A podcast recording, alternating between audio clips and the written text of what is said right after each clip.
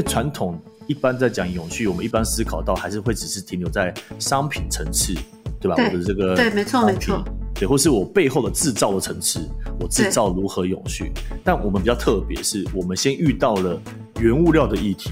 原物料它背后的环境跟社区的议题，因为你说商品。做循环永续制造，做循环永续，其实很多人都做的很好了。多人在做，对对。其实我觉得台湾都做的很好，但大家可不可以多往一点环境跟台湾土地这件事情？因为我觉得这个才是我们根本啊。商周 ESG 与永续者同行，大家好，我是商周 ESG 主编管务员小管。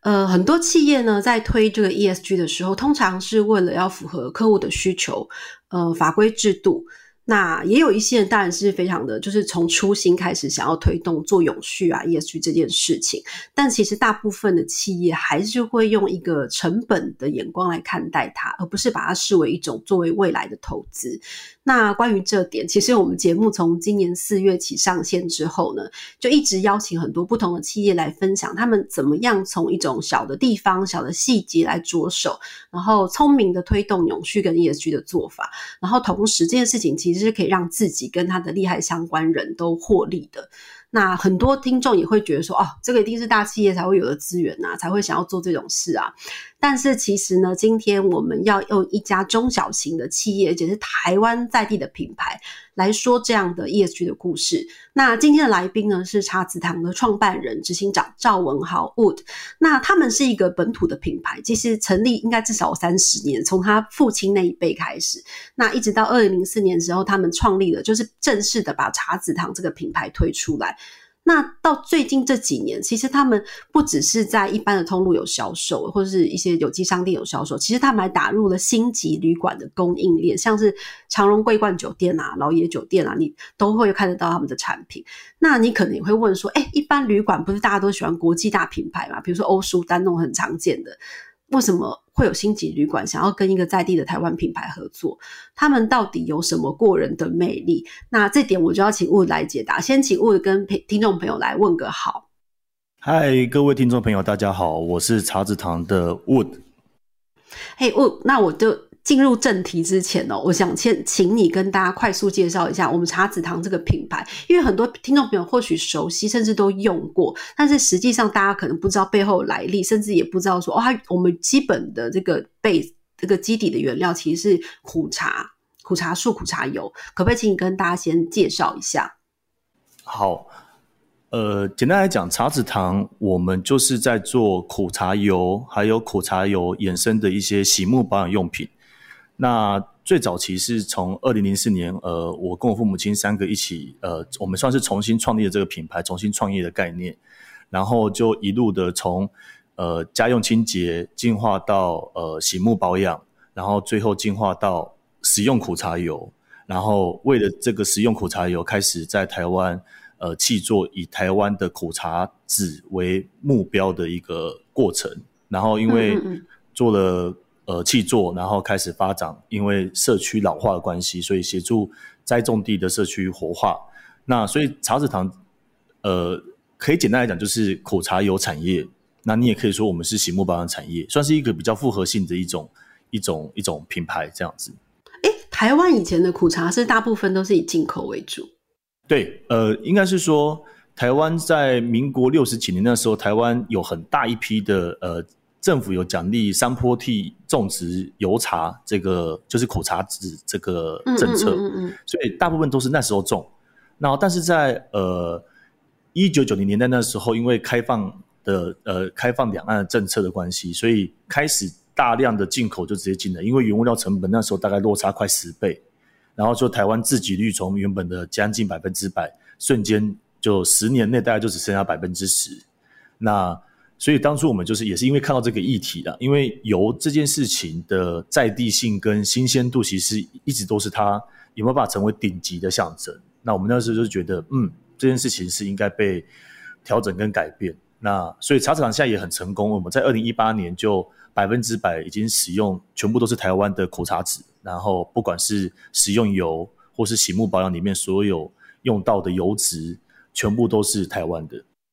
诶问我很好奇，你刚刚说了一句话，为什么油就是油的这个东西要跟它的它的顶级与否要看它是不是在地性是否足够啊？OK，呃，一般的油是这样子，就是呃，油真正的顶级，它指的还包含了它的风味的差异性，对吧？就像国外的酒，呃，或是橄榄油，对，他们都会一定会不同产区，你一定会有它属于它那一块土地的味道，因为它非常细节，它非常细致。那甚至新鲜这件事情也是影响味道很重要的关键。那你如果不是在地的，你无法去，因为你知道不是在地，它的整个制成再加上它的运输，你很多细微的呃味道会因为在那个时间差、温差而导致你整个的味道大家都一样。你懂我意思吗？有一点像，如果我今天在外面买的那种坊间的通路卖的那些油。你可能喝到的味道会，你很难差分辨出差异性，但是农作物它应该是差异性蛮大的，所以像我们那时候出了台湾紫苦茶油时候，很多消费者一听到了，哎，一喝到第一个反应是，嗯，怎么跟我以前喝到的油的味道落差这么大？那我就会跟他讲说，你现在喝到才是这个真正的原味，因为其他的味道都是已经经过了时间、温度、制成的影响，而让它变成齐头式的平等的。哦，就是还要调制出一种，就是呃品质一平均啊，然后比较规格化的这种产品。对它变规格化这件事情，其实就会让农业无法走到精致农业去。哦，懂。然后我也知道说，其实茶籽糖一开始，因为其实虽然说我刚刚介绍是二零零四年开始的一个品牌，但其实最早应该是您父亲这一代就是开始创立这品牌，而且一开始他其实 并不是要拿来做生意的，应该是因为你妈妈有富贵手，所以你爸要帮他弄针筒洗剂嘛，对，就因为弄太大桶用不完，就分送邻居，打入邻居的供应链。一开始是这样子。对，呃，因为很很多人，这个我也我也分享一下，因为超多人都以为，呃，我们家三十年都在做苦茶油产业，哇，一定是，甚至还有以前还有被讲说啊，父母亲留了好多苦茶园给我们啊，没有，都没有，就是我们我们家我父母亲以前他们是做印刷产业的，在做印刷洗剂，做一些清洁一些印刷机台那一种，就是比较完全化工时代，然后是因为二零二零零四年那时候父亲大腿骨折。然后我母亲是她呃她在家休养的时候，我母亲已经使用苦茶粉二十年了，然后她请我父亲可不可以把那个粉调成液液态的，它比较好处理，它比较好使用。那因为我父亲他量化思维习惯了，他以前都做一顿两顿这种这种数量，所以他觉得 OK，那你叫我帮你调，那我就帮你调成小的十公斤，应该很少吧？然后结果。大家大概能理解，十公斤的洗碗巾就是你大概可以用四五年以上吧。所以就是，然后因为做太多，啊，我妈妈就说啊，不然就分给周围邻居啦，因为也蛮好用的。然后刚好有一位邻居是开有机商店的，然后他就跟我父亲说：“哎，这个在有机商店应该会红哦，因为很多人在找没有除了粉状的替代物。”那对，然后我那一年刚好，我父亲正有这想法的时候，我刚好那一年被退学，大学退学。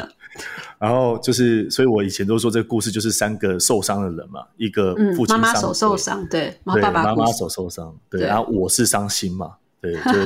所以，我我我那时候也觉得很好玩的，就觉得这个商品很独特，然后跟市场完全的不同，那所以就三个人一起在二零零四年开始了这条很特别的路径，这样子。哦，那我好奇啊，因为刚刚前面我们有聊到开场就有讲到说，其实一般的星级旅旅馆或者酒店，他们其实喜欢用这种呃洗沐用品，比较是那种国际的大品牌，很知名，然后最常见的欧舒丹嘛。那我知道还有更高档，比如说以什么香水起家这种这种沐浴沐洗沐用品。那呃，我知道说，其实我一开始的时候，我们也希望可以用把我们的产品好的产品推到这个呃。饭店啊，酒店业，但是一开始其实是蛮辛苦的。简单来讲，我们能成功的进入到一些星级饭店的供应链啊，我觉得呃有两个因子啊。第一个因子，我觉得是跟天时地利人和有关。嗯，因为那个时候其实台湾在呃早期，大概在两千二零一零年前后，大家还记得吗？那时候很流行文化创意产业。对，那时候很流行。对，然后文化创意产业其实，在某些部分就代表我们开始比较着重自己本土性的一些自己文化的一些设计质感，或是品牌的质感这件事情的意涵。那二零一三年的时候，那时候其实台湾越越流行一件一一句话，叫做“越在地越国际”。其实哦，对，我们后来发现，那个星级饭店，他们其实并不是说他们不想要用台湾品牌，而是他们以前的逻辑是，我要选择。让客人觉得有价值的品牌，只是早期的台湾对于有价值的品牌化的品牌真的不多，所以他们就会很自然而然的朝向哦，我们一定是选欧美的相关的东西。那茶子堂刚好在二零一三年那时候，我们换了一个全新的包装，然后呃，包装设计质感非常的高，然后所以也呃，在我们在市场上面的时候，其实是反而我们第一家饭店其实是饭店主动找我们的。然后，因为他的那家饭店那时候想要卖的卖点就是很台湾这样子的逻辑，所以那个时候我们其实也是忽然间很惊吓到，哎，怎么饭店会来找我们？因为我们以前的通路都是一些有机商店啊、天然的那种商店或是文创商店，那饭店来找我们，我们就忽然间看到，哎，这会不会是一个机会点？然后果不其然，就其实是第一年是蛮辛苦的，就是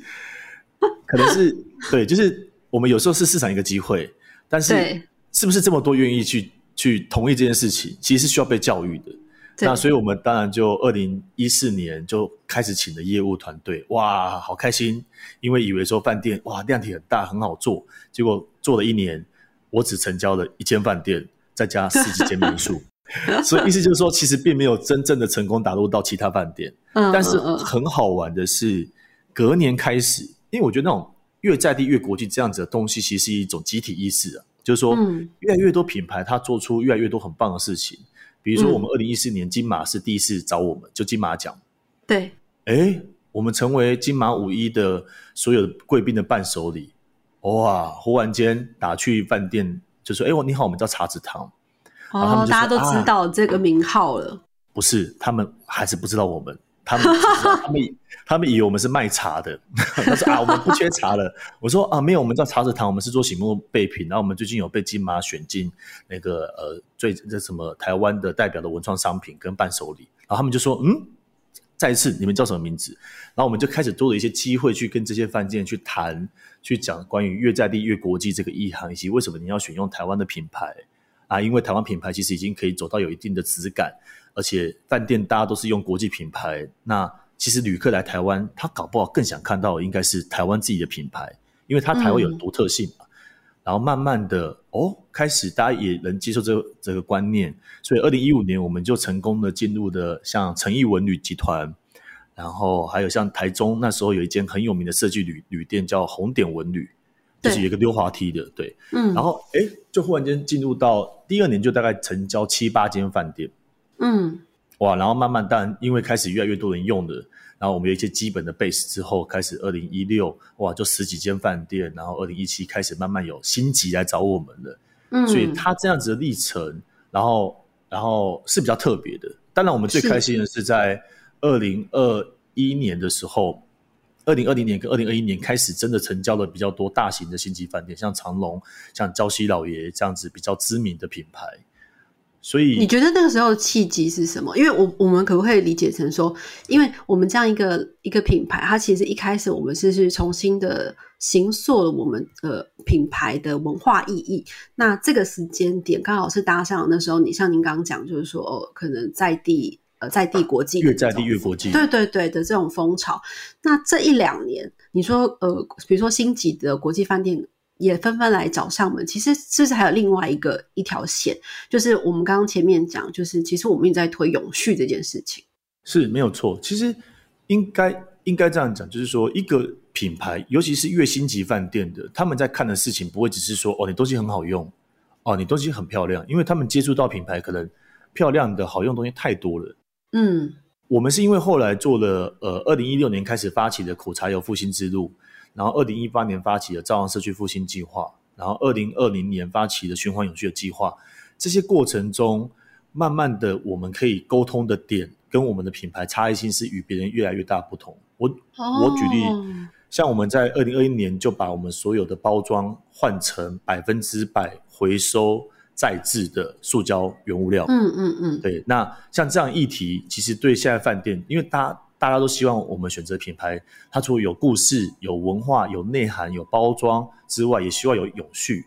那像呃，我们在宜兰南澳做社区复兴，可能对礁溪老爷来讲，他觉得很棒啊，因为他是在地，他也是宜兰的在地的一个饭店，然后他也想要支持有在努力为宜兰做事的，所以有时候一个饭店的成交，尤其是越高阶、越星级的，他要的方方面面其实是要越来越多元、越来越厚实，你才有可能比较容易跟他们合作。雾的，我问一下哦，就是像你刚刚讲到那个苦茶有复兴文的那个计划，对，那个时候我们可不可以多聊一点这个南澳这边的朝阳社区的事情？因为我知道一开始你只是进去，你只是觉得这个社区很美，然后觉得说哦这边很多呃很在很好的美好在地文化，可是我知道你后来就几乎是一脚陷入这边，几乎几乎要成了当地人了，是不是？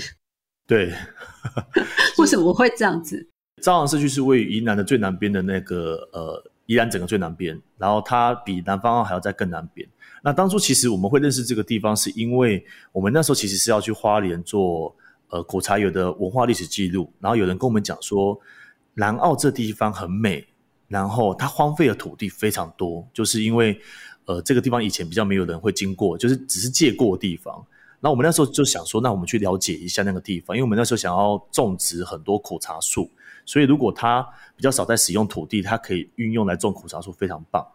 然后我们那时候真的去到那个地方之后，就发现到哇，南澳这地方其实它非常干净，非常纯粹。那但是呃，荒废土地这么多，那我们能不能为他们做什么？那果不其然，我们找了当地的里长，然后社区发展协会，然后他们真的很努力的帮我们找了十几位农民，然后就跟我们在一二零一六年种下了大概。五公顷大概就是一万五千平左右大小的土地面积的苦茶园，嗯，然后那那个时候种完的时候，就因为李李长觉得我们这一个团队超特别的，就是以前传统农业团队都是呃，就是跟我们不一样，然后他然后找来都是年轻人，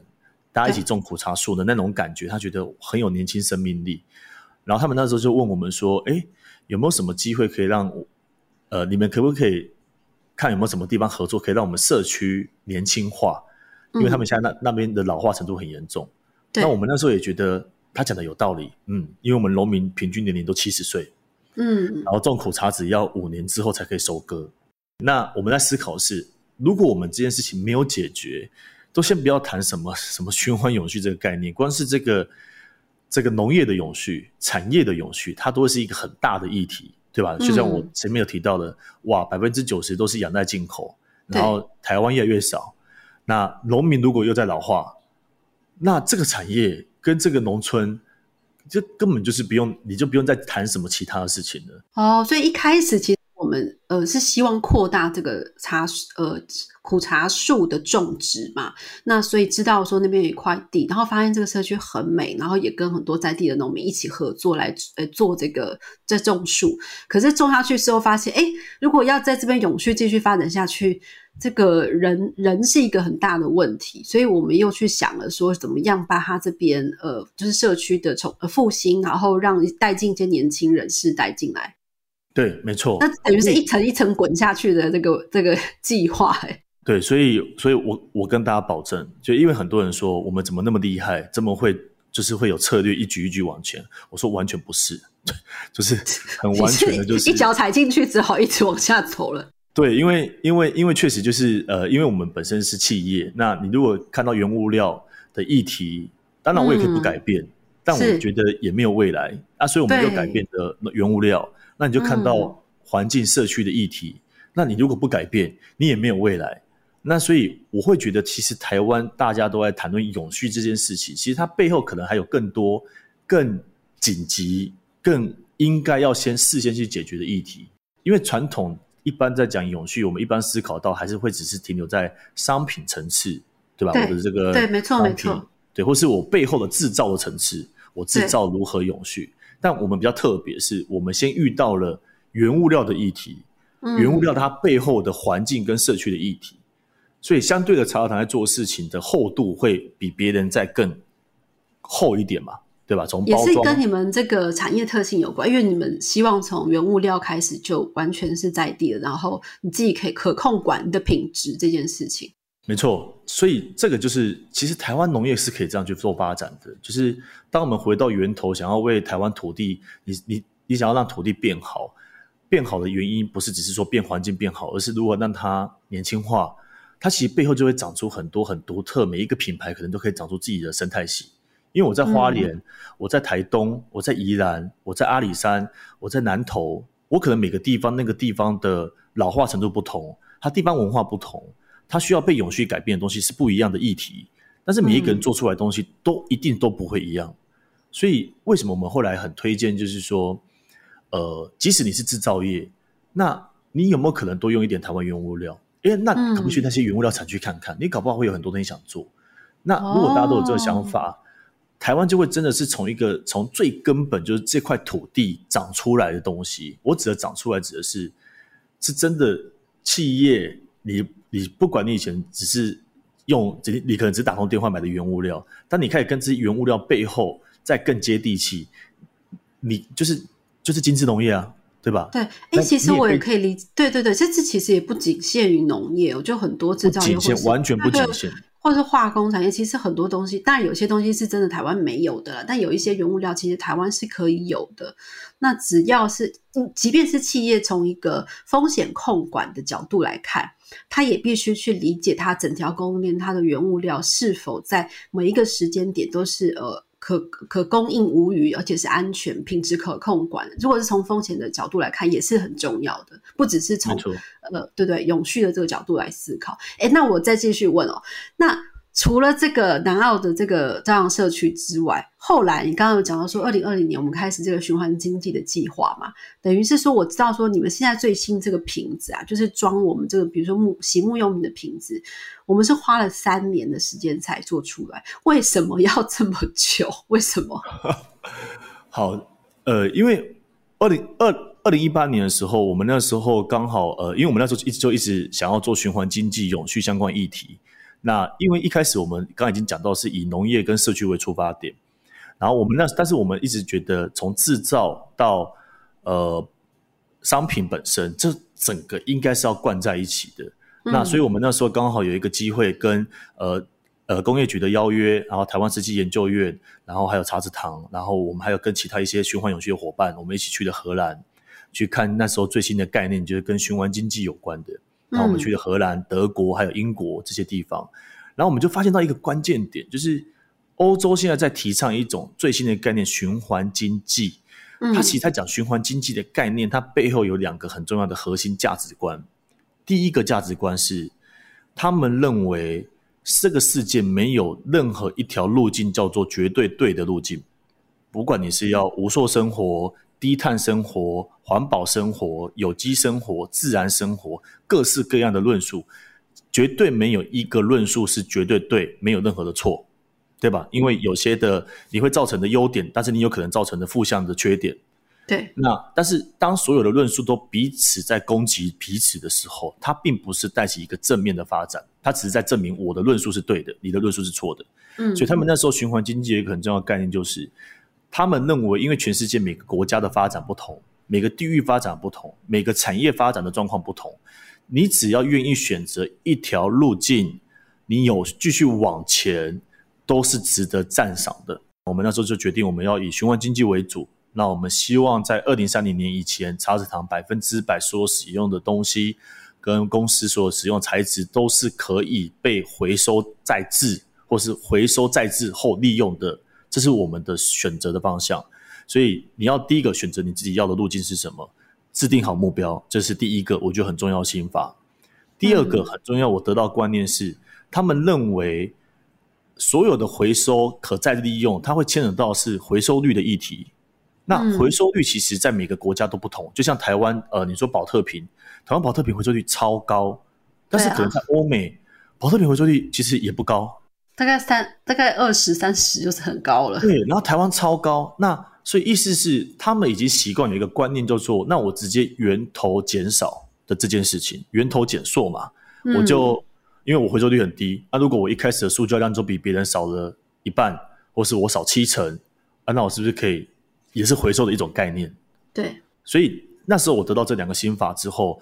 那我们就在思考，OK，好，那我们能怎么做？那当然很简单，就是我们的想法就是我们已经选好循环经济，所以我们选择材质会去顾虑到是这个材质本身是不是可以回收，它的回收率在台湾要高，它的回收价格也是要高，因为回收价格越高代表什么意思？它的回收率就会是越高。然后我们有几个系数指数评断之后，就会有优先选择的材质，但我们不会只锁定好像只能用什么材质，因为不同品相的商品，它需要的保存的状态不同。OK，所以，我们所以我们就拿洗沐用品，我们为什么花三年？第一个，我们要选择的是回收再制的塑胶粒子 PET，我们叫 rPET。嗯，那我们又想要它减少塑胶量，这就是极度难的地方。因为为什么那么难？因为它可能粒子没那么平均，对，跟新料比起来。对，因为塑胶在制作过程中，它其实是有一个，如果你是新料。它的系数是非常稳定的，它的状态都非常稳定的，你几乎来的每一批都是很像的东西。但是回收料是你每一批来都不一样，你有可能这次来的回收料系数是零点八，可能下次来是一点二，那新料有可能都是一，所以变成他们在制造过程中，本来新旧料就会很容易高低起伏，会让你的瓶子的厚薄度会有一直变化。它本来控管不容易，但是这在不易的过程中，我们又希望减塑。嗯，像我们新一代的跟上一跟我们原本第一代的就少了百分之四十四的塑胶含量，哇，就变得很薄，对不对？因为其实我本人本人有捏过那个瓶身，它是可以直接凹进去，我吓一跳。对对，然后所以我们那时候减少的数量是让大家捏起来都还可以接受的范畴，因为你也不能太薄，对，有些太薄了，他就会觉得没有安全感，好像很容易就捏。对，那如果你太厚。你就是你就没有减少塑胶的那种呃过程，所以我们后来就刚好测试，大概在四十 percent 到四十 percent 是蛮刚好的一个数值。好，所以第一个回收料加上变薄，它就是制造很困难的地方。我们找了什么样的？之前好像台湾没有人没有人会这样做，对不对？尤其是做这种洗沐用品的瓶管的那种。对，应该应该说台湾传统在制作的厂商。大部分都是因为他们已经很习惯性是 SOP 化、标准化、精致化，因为可能是因为早期客人会要求品质要到一个很完很安定的水准嘛。那我们那时候就跟跟我们的供应商是说，我们可以接受它的瓶器的厚薄度有一点微变化，这我们一定可以接受，因为我们知道你选择回收料再加上变薄，它一定会有这个问题。那因为茶子厂的消费者的价值观是绝对可以接受，他不会去要求我们说，我每一批的塑胶瓶都要一模一样的厚度，或是你一定要怎样。那所以，然后刚好这个厂商他也很有意愿，他们也是呃第二代回来接，那他们能理解像这种制造的过程中，呃，他如果能克服这种所谓的呃不同的变异，他还是可以把瓶子做得好，对长远性的发展他们也是有利的。所以后来就结合在一起，但是我们也花了三年。哦，因为从开模具的过程到它的制造的调整期，然后这整个过程真的花蛮多时间，所以就大家彼此磨合很久。对，但我觉得这个路径蛮值得珍藏的一段回忆了，因为中间大家一起想要做出很特别的东西，然后又挑战了很多的事情，但是后来做出来，我觉得也是树立一个标准。而且我看到就是相关的报告，你们后来有去找人家协助，就是把那个可以减少的塑料量跟呃碳排量都算出来嘛，对不对？它是一年可以减少多少碳排？七千多公斤，好像。对对，应该是说第一个啊，塑胶的优势是什么？你们知道吗？塑胶优势就是它本身的碳排是很低的。如果你跟其他的制成比起来的话，其实塑胶的碳排算非常低的一种。然后我们在减少塑胶，再用 rPET，它它它可以减少大概百分之呃，如果我没记错的话，应该是百分之八十几以上的碳是非常有机会的。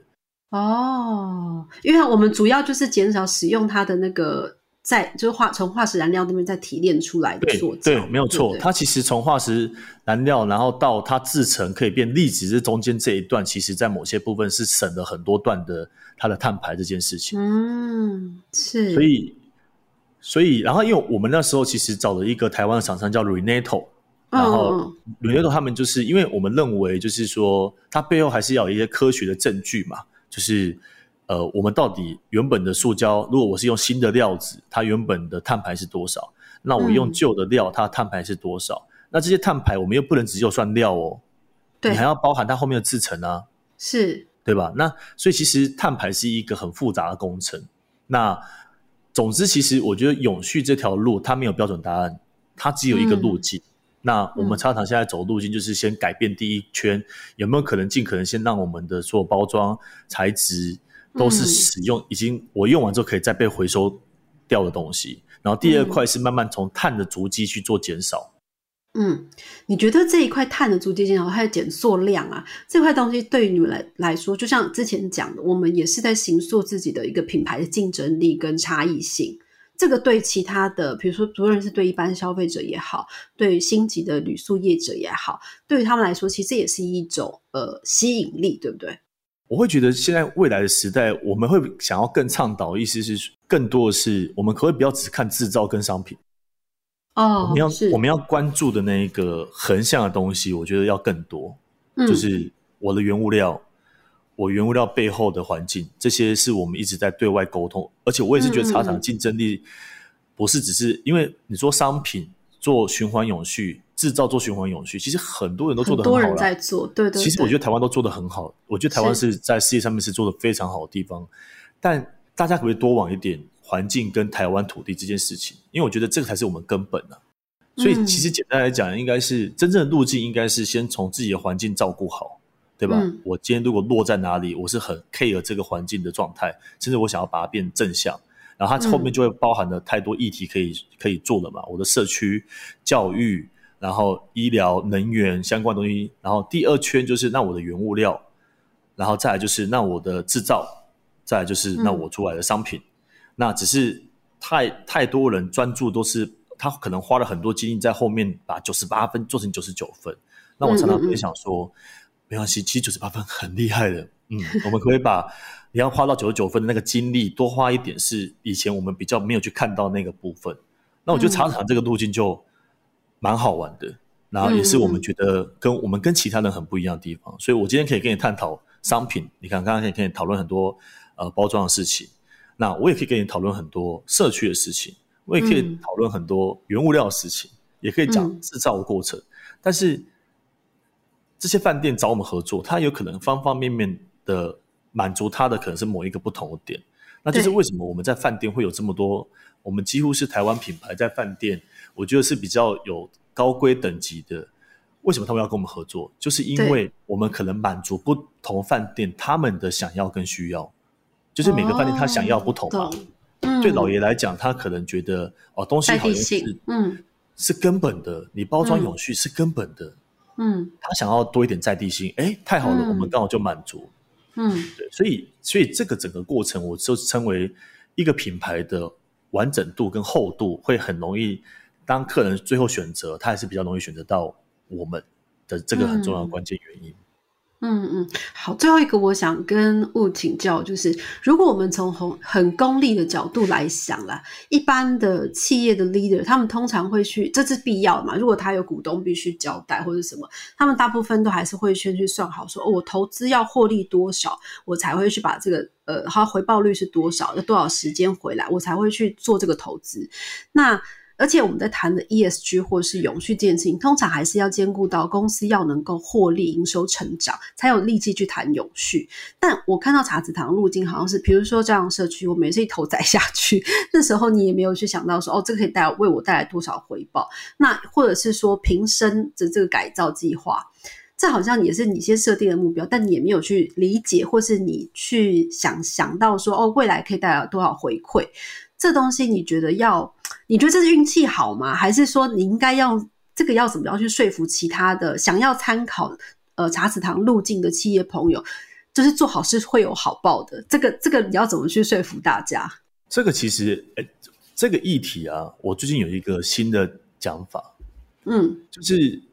我觉得呃，像制造工厂商品。它其实是最容易去设定 KPI 嘛，对不对？我今年要卖多少瓶，然后我至少要多少，然后所以一般大家都会把这些东西列为投资项目，对吧？投资，没错，对吧？那现在越来越多公司说，人才是需要投资的，不应该把人才当成本。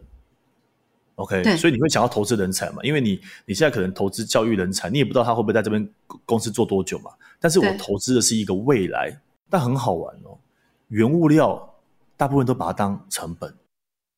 啊对，我可不可以把原物料当投资？茶籽堂哦，投资的台湾，没想过，对，对，那我可不可以把环境当投资？嗯，还是我把环境当成本？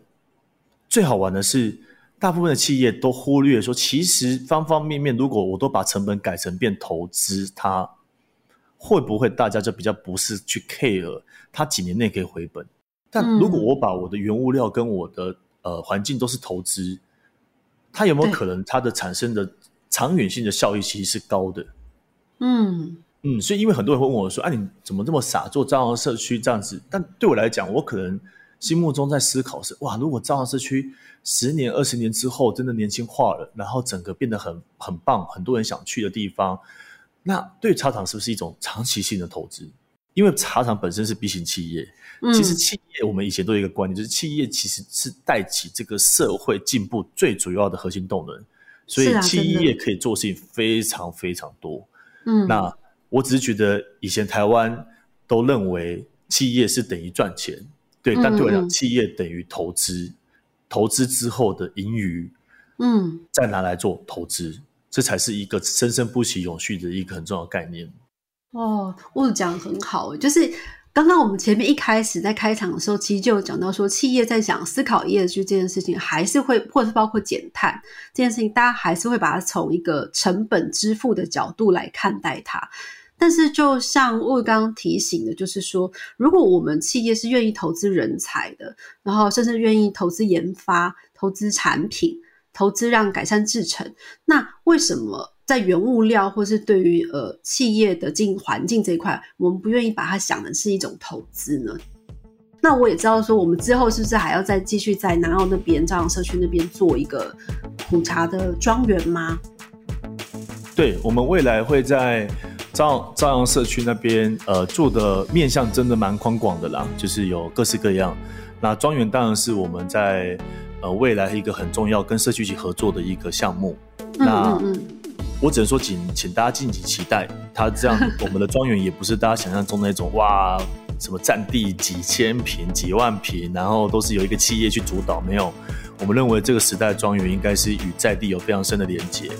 然后是一个与社区共生共荣的一个嗯合作关系。因为对我来讲，我觉得这时代，呃，以前的价值链应该要横着放的。所谓的价值链就是最上层买家是最大，然后最后面就是最小。没有，对对对现在是要横着放的时代，每一个都有它的价值，然后每一个的价值中的彼此串联在一起，这才是未来下一个时代生态系的时代。哦，讲的真好哦！今天很感谢悟到节目上来，我自己都获益很多啦。那希望说这一集的分享能够让很多街朋友或听众朋友也会有一些想法跟启发。谢谢。谢谢大家，谢谢。想要掌握最新最热的 ESG 趋势，欢迎大家订阅商周的 Podcast 频道商周 Bar。商周 ESG 与永续者同行，我们下次再见喽。